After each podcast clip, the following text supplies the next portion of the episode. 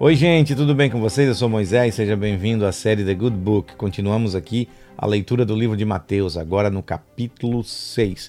Lembrando que a Bíblia utilizada é a Bíblia de Estudo de John Wesley, com uma linguagem para você compreender melhor os escritos sagrados. Você que ainda não está inscrito no canal, por favor, vai lá e se inscreva, deixe o seu like, seu comentário, compartilhe o nosso conteúdo, esteja aí conosco. Lembrando que também estamos nas plataformas de áudio Apple Podcast e também no Spotify. Capítulo 6 do livro de Mateus, Novo Testamento, terminando o Novo Testamento, nós vamos lá para Gênesis, no Novo Testamento. Vamos lá então para a leitura do capítulo 6.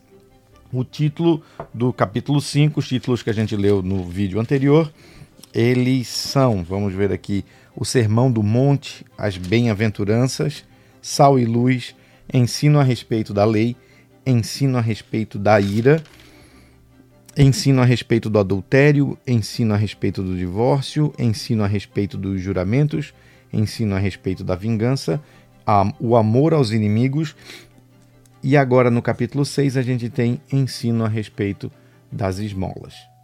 Evitem praticar as suas obras de justiça diante dos outros, para serem vistos por eles, porque sendo assim, vocês já não terão nenhuma recompensa junto ao Pai de vocês, que está nos céus.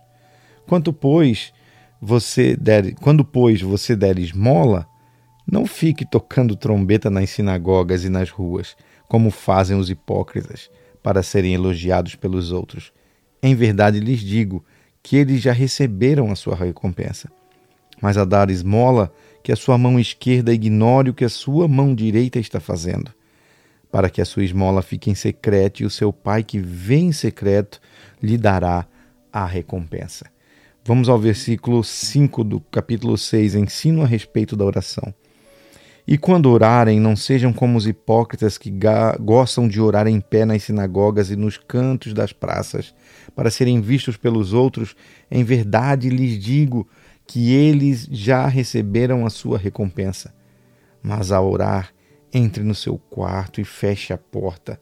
Ore ao seu pai que está em secreto, e o seu pai, que vê em secreto, lhe dará a recompensa. E orando, não usem vãs repetições como os gentios, porque eles pensam que por muito falar serão ouvidos. Não sejam, portanto, como eles, porque o Pai de vocês sabe o que vocês precisam antes mesmo de pedirem. Portanto, orem assim: Pai nosso que estais nos céus, santificado seja o teu nome. Venha o teu reino, seja feita tua vontade, assim na terra como no céu. O pão nosso de cada dia nos dá hoje e perdoa-nos as nossas dívidas, assim como nós também perdoamos aos nossos devedores. E não nos deixeis cair em tentação, mas livra-nos do mal pois teu é o reino, o poder e a glória para sempre. Amém. Porque se perdoarem aos outros as ofensas deles, também o Pai de vocês que está no céu perdoará vocês. Se, porém, não perdoarem aos outros as ofensas deles, também o Pai de vocês não perdoará as ofensas de vocês. Versículo 16 ensina a respeito do jejum.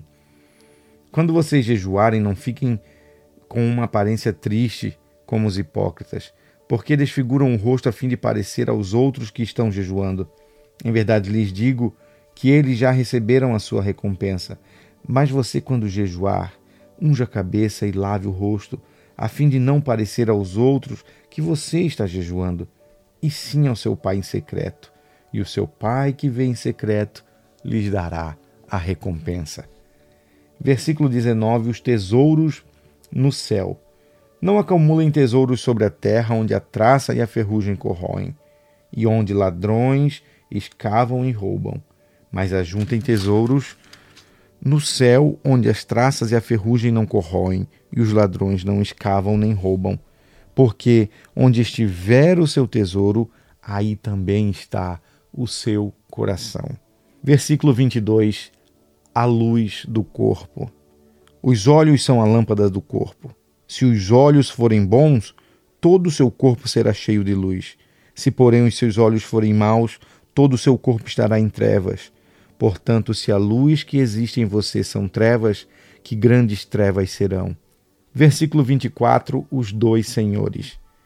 Ninguém pode servir a dois senhores, porque ou irá odiar um e amar o outro, ou irá se dedicar a um e desprezar o outro. Vocês não podem servir a Deus e às riquezas. Versículo 25: As preocupações. Por isso digo a vocês: não se preocupem com a sua vida, quanto ao que irão comer ou beber, nem com o corpo, quanto ao que irão vestir. Não é a vida mais do que o alimento e não é o corpo mais do que as roupas? Observem as árvores dos céus que não semeiam, não colhem, nem ajuntam em celeiros. No entanto, o Pai de vocês que está no céu as sustenta. Será que vocês não valem muito mais do que as aves? Quem de vocês, por mais que se preocupe, pode acrescentar um côvado ao curso da sua vida? E por que se preocupam com o que vão vestir? Observem como crescem os lírios dos campos. Eles não trabalham nem fiam. Eu, porém, afirmo a vocês que nem Salomão, em toda a sua glória, se vestiu como qualquer um deles.